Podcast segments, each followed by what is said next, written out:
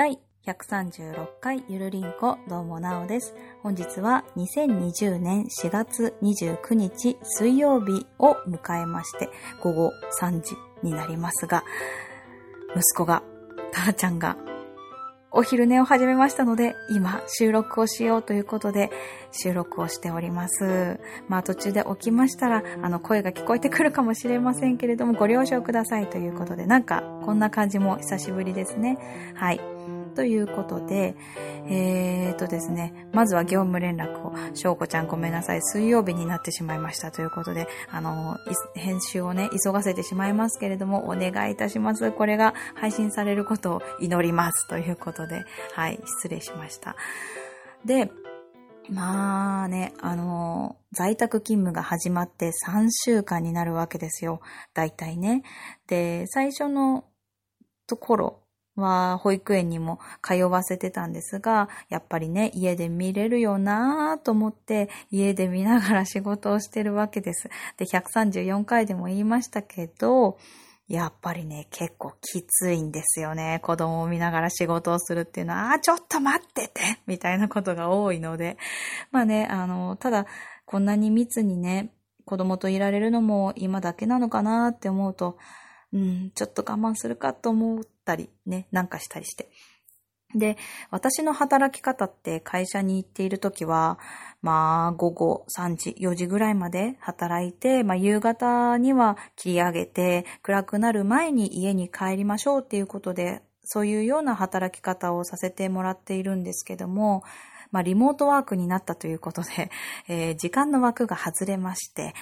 なのでですね、朝今5時、6時ぐらいから仕事をしております。で、まあ、うん、そうね、お昼はやっぱり子供が活発な時間なので、そこは子供の時間ということで当てて、で、また夕方、うん、まあ、ご飯の支度もしつつですけど、えっ、ー、と、夜までまた仕事をするという形になっているので、なかなかね、あの、暇を見つけられないっていうのがあるんですけど、うん、で、まあ申し訳ない。こんな時間になってしまいました。ということで、はい、しょうこちゃん言い訳でした。はい。まあね、でも、これが慣れてきたは慣れてきたけども、やっぱりね、会社に行って仕事をするっていう方が100%あの力が出せるかなって思うところもあるので、うん、早くね、解除されたらいいなと思うのと、あと5月中旬ぐらいまではこんな生活なのかなと思うと、まあ、うん、まあ子供とのね、時間をやっぱり有効に使おうと決心をする私でございました。まあゴールデンウィークこれからね、どうするかなって感じですけどね。はい。で、えっ、ー、と、ちょっと話は変わりまして、134回で私が鳥ハムのね、話をしました。なおの知らなかった鳥ハムの世界ということで、鳥ハムがめちゃくちゃ美味しいっていう話をね、あの、ずっとずっとしていたわけですけれども、うんと、反響がありまして、えっ、ー、と、まず、ケンハドウさん。あのですね、鶏ハムを作るときにジップロックを使ってですね、その、そこに調味料と胸肉を入れて、まあ、お湯の中にインするっていう形だったんですが、まあ、その時にですね、えっ、ー、と、ジップロックなら1枚でもいけます、みたいな話をしたんですけど、まあ、ジップロックでも、あの、1枚で破れましたということでですね、お鍋の中にですね、調味料がお湯に溶けた状態でドバーってなっている画像をですね、送ってくださいまして、ごめんって思った次第でございます。まあね、うん、どういう、まあね、そう、ギリギリだなと思ってたんですけど、2枚の方が安牌ですね、チップロックは。うん、ということで、そんなケンハドウさんからですね、レシピをいただきまして、ちょっと長くなっちゃうんですけど、オープニングがこちらでご紹介させていただきます。一つ目が、ささみで作った鶏ハムということで、えっ、ー、と、あのね、よくありますよね、棒状のささみ。あれを本当胸肉と同じような要領で、えっ、ー、と、つけたり、えっ、ー、と、するみたいです。で、私まだ作ってないのであれなんですけど、確かに鶏ささみの方が、もう形がね、鶏ハムっぽいので、いい感じになりますよね。うん。まあ、あの、もしかしたら鶏胸肉の方がジューシーかもっていうことをおっしゃってましたけど、うん、今度ね、作ってみたいなと思いました。で、またレシピもう一つ、あの、送ってくださったのでご紹介しますけど、えっ、と、これは胸肉だったのかな？あの、マジックスパイスといって、ハーブとか塩とかが入っている、そういうスパイスが売っているらしいんですね。私、マジックソルトは知ってたんですけど、なんかスパイスっていうのもあるらしくて、なんかそっちの方がね、なんかいっぱい入ってるっぽいですね。なので、えっ、と、そちらを振りかけて、えっ、と、鶏ハムを作るというレシピなんですが、そう、液体じゃないということで、新しい感じがしたんですけどね。で、その時に、そう、液体じゃないからだと思うんですが、えっ、ー、とね、ラップにくるむんですよ。鶏ハムを。まあ、胸肉かな。で、キャンディー状ってわかりますかねえっ、ー、と、まあ、右と左側がねじれていて、キュッてなっている感じですかね。キャンディーを思い出していただいて。うん。で、その感じで、えっ、ー、と、保存をするみたいです。もしかしたら、えっ、と、お湯もそれにつけるのかな？ちょっと染み込みそうなので、ジップロックにも入れたいところですけど、はい。なので、こういう塩っぽい時っていうのは、あの、塩っぽい時？塩っぽいもので味付けするときは、そういうのにくるんで、やると成形しやすいのかもしれないなと、ちょっと思いました。ちょっとね、これもやってみたいな。大人の味かなどうかなっていう感じなんですけど、美味しかったということなので、皆様もされてみてはいかがでしょうかということで、ちょいと長くなっちゃいましたけどね、オープニングはここら辺で、オープニングはここら辺で、今日はですね、ちょっと血の話をしたいと思います。ちょっとね、血っていうのは血液ですよ。苦手な人はここでストップをして、まあ、10分後ぐらいにワープしてください。はい、どうぞ。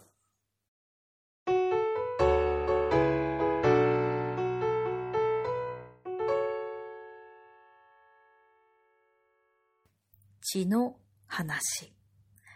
これはとても有名な話なんですけれども、私が本当に血が苦手なんですよ。本当に。思い返せば高校生の時、目の前で一人採血をしていた子が倒れたんですね。なんかでも、高校生の時にどうしてあんな行列になりながら採血をしていたのかちょっとね、血液検査なのかな？健康診断やってたのかな？なんかね、よくわからないんです。もう覚えてないんですけど、採血をして、うん、で倒れたんですよ。で、その時に、あ、こういう子いるよね。線が細い子って倒れちゃうんだよね。みたいな話があって、ああ、そうなんだって思いながら。で、それを見たからなのか、採血をした後に、ああ、なんかちょっと気分悪ーってなったんですけど、でもまあ、私に限ってそんなことがあるわけはなかろうって思ってたんですよね。まあ、その、3、4、5年後社会人になって事件は起きるわけです。社会人1年目の健康診断。まあ私は保育士だったわけですけれども、保育士をしていた先生、同期3人とですね、近くの病院に健康診断に行きました。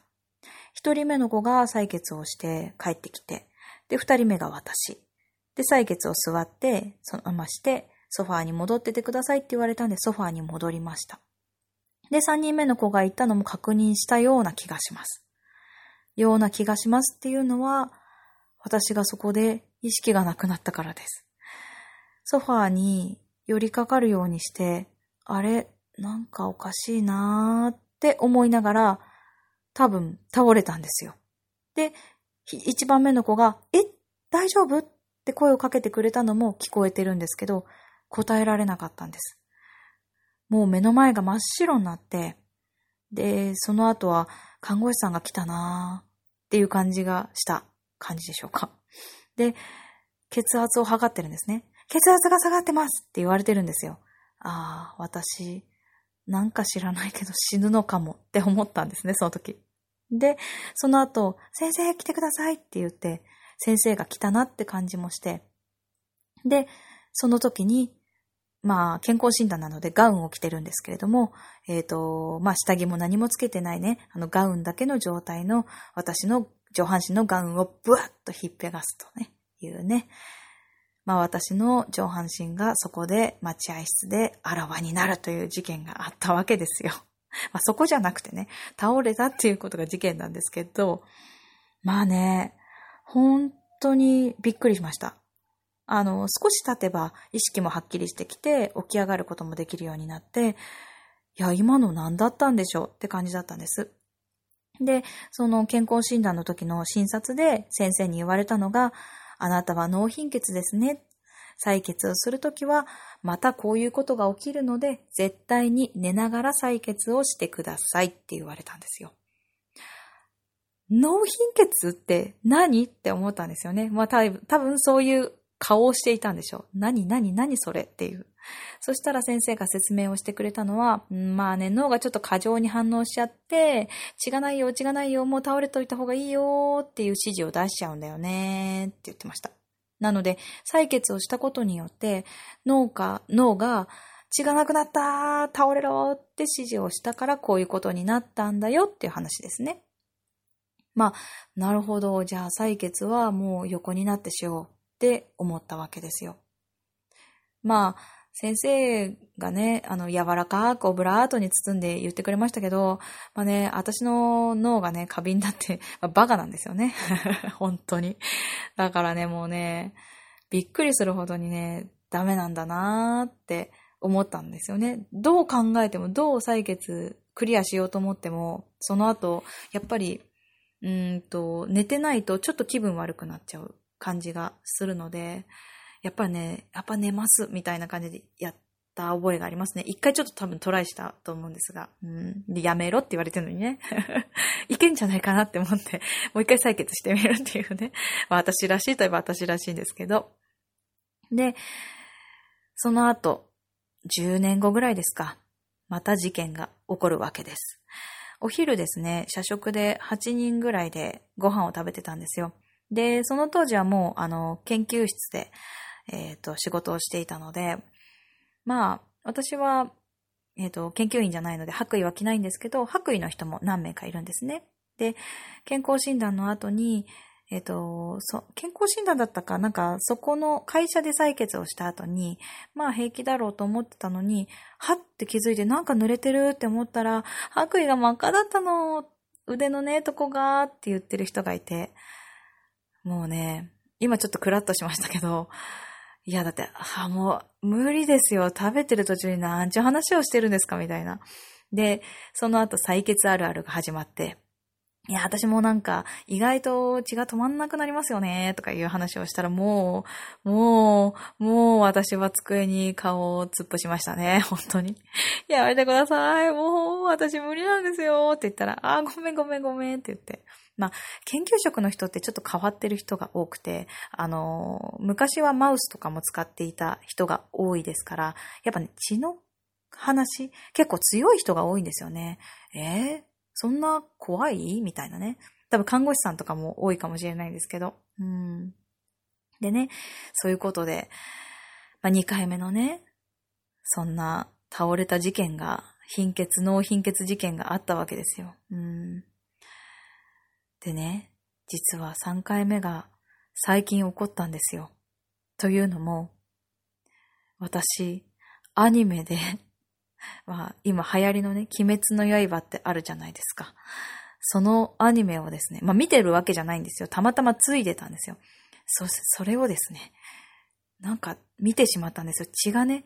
あの、こぼって、あの、吐くような、吐血するシーンがあって、で、その時にですよ、私、同じような、あ、クラクラする気がするって思ったんですよ。そしたら、その、あ、見ちゃいけないって思って目をそらしたんだけど、脳内でそのシーンが何回もリプレイされるんですよ。あ、これ気持ち悪かったな、みたいな。いや、もうやめてやめてやめて、考えない考えないって思うんだけど考えちゃうんですよ。で、そしたら案の定、20分ぐらいかな、15分かな。30分はなかったと思うんですけど、ぐったりしましたね、その後。もう、ダメです。っていう感じで 倒れました まあ、脳貧血1回目よりかは軽かったんですけど、まあね、立ち上がれなかったですね。本当に。っていうか、最初の脳貧血は自分がされたからわかるけど、2回目はね、想像しすぎて、3回目はただアニメ見ただけで、まさかこんなとこでスイッチ入ると思わないじゃないですか。本当にもうね、びっくりして。いやー、世の中にはね、脳貧血というものがあって、で、こうやってね、よくわかんないところで、地位関係でね、スイッチが入っちゃう人がいるんだよっていうのを今日は覚えて帰っていただければいいなと思いつつ、いやね、でも何でスイッチが入るかがわからないので、うーん、どうね、いつ4回目が起こるのか、まあ、交互期待なんですけど。まあね、近々起こらないことを祈りますね。ただね、あの、切り傷とかすり傷とかでは、そんなにならないかなまあ、ちょっと止まらないかもって思ったらドキドキするかもしれないけど、まあ、息子がね、よく怪我して、あの、釣り向いちゃったとかね、私が、あの、あ、なんか、やっちゃったとか、そういうのは別に特に、うん、倒れたりはしないので、うん、何なんですかね。あの、自分に降りかかることではなかったりするんですよね。なるのが。わかんないんです。わかんないんですけど、まあそういうことが起きましたよということをご報告したかったっていう話でした。もし気分が悪くなった方、男性にね、多いみたいなので脳貧血。なので、まあ、もしね、これちょっと聞いてクラッとしたぞっていう人は、採血の時、ちょっと気をつけた方がいいかもしれません。ということで、ちょっと今日は気持ち悪い話をして失礼しましたが、血の話でした。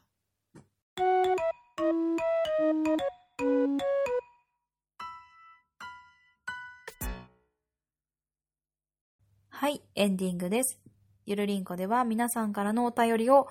4月末までお待ちしております。というのも4月末が、えー、配信日で言うと、本日ですね。で、こちらが10時なので、あともう2時間ないぐらいでしょうか。あの、まあ、コンサートにね、その場で聞いてくださっている方ならばそうなんですけど、まあちょっと、私の、前回ね、しょうこちゃんが135回でお話ししていましたが、ちょっと私の状況がこんななので、収録をちょうこちゃんに合わせることができなくって、で、今ちょっとどうするかなって感じです。で、まあなので来週、再来週はもしかしたら一人会なのかなって思うんですけれども、その一人会の時にはお便り会はできないと思っているので、まあ4月とはいえ、5月頭までは平気なのかなと今思っております。ということで、お便りの宛先をお話ししておきます。Gmail がゆるりんこ .sn、アットマーク gmail.com です。ツイッターの宛先は、ん？ツイッターのアカウントは、アットマークゆるりんこ2017を検索してください。で、ゆるりんこのスペルは、yurinco です。また、ハッシュタグはゆるりんこ、ひらがなでゆるりんこ、まるでお待ちしておりますので、こちらもどしどしご感想いただけますと嬉しいです。で、まあ、えっ、ー、と、Gmail が間に合えば、お便り、Twitter の DM も間に合えば、えっ、ー、と、お便り会でやっていけたらいいなと思うのと、えっ、ー、と、ハッシュタグで、ひらがなよる、よらら、ゆるりんこを丸でいただいた分に関しては、えっ、と、その間に合わなかった分も、こちらでアカウントの方から、えお返事を返せたらいいなと考えております。ので、あの何か感想がありましたら言っていただけると嬉しいです。はい、ということで、まあ、ちょっとなんでこんなことになっているのかを知らない人がいたらいけないので言っておきますと、この番組、ゆるりんこは、えっ、ー、と、5月末で終了を予定しておりますので、予定というかもう終了しますので、えっ、ー、と、そうですね。お便りの方をちょっと絞らせて、えっ、ー、と、締め切りを設けさせていただいているっていう感じでございます。ということで、えっ、ー、と、来週もまた一人会となります。で、再来週も一人会かな？それから二人会をちょっと考えたいかなと思っていますので、えっ、ー、と、なるべく早く、あの、お便り送りたいなと思う方がいたら、5月の頭ぐらいまでには送ってくださいということで。はい。まあ、こんな時だから、こんな時だからこそ、あの、ポッドキャストとか、なんか今しかできないこと、いろいろあると思いますので、ぜひそういうことにチャレンジしていただけたらなと思うのと、まあ私はポッドキャストのポの字もないくらい、今あの、時間が取れないんですけれども、えっ、ー、と、それはそれで、子供と、えー、いろんなことできていいのかなと思っています。はい。それぞれの楽しいことというか、あの、やりたいことをやっていけたらいいなと思いながら、まあ、そんな感じで今日もゆるりと終わっていきたいと思います。それではまた。バイバイ。うちの息子がね、今、スーパーマンっていうか、ヒーロー的なものにね、すごいハマってるんですけど、彼が作ったスーパーマン、ヒーローの名前は、おならくさいマンでした。ネーミングセンス。っていうか、なんで？どうしてそっち行っちゃったかな？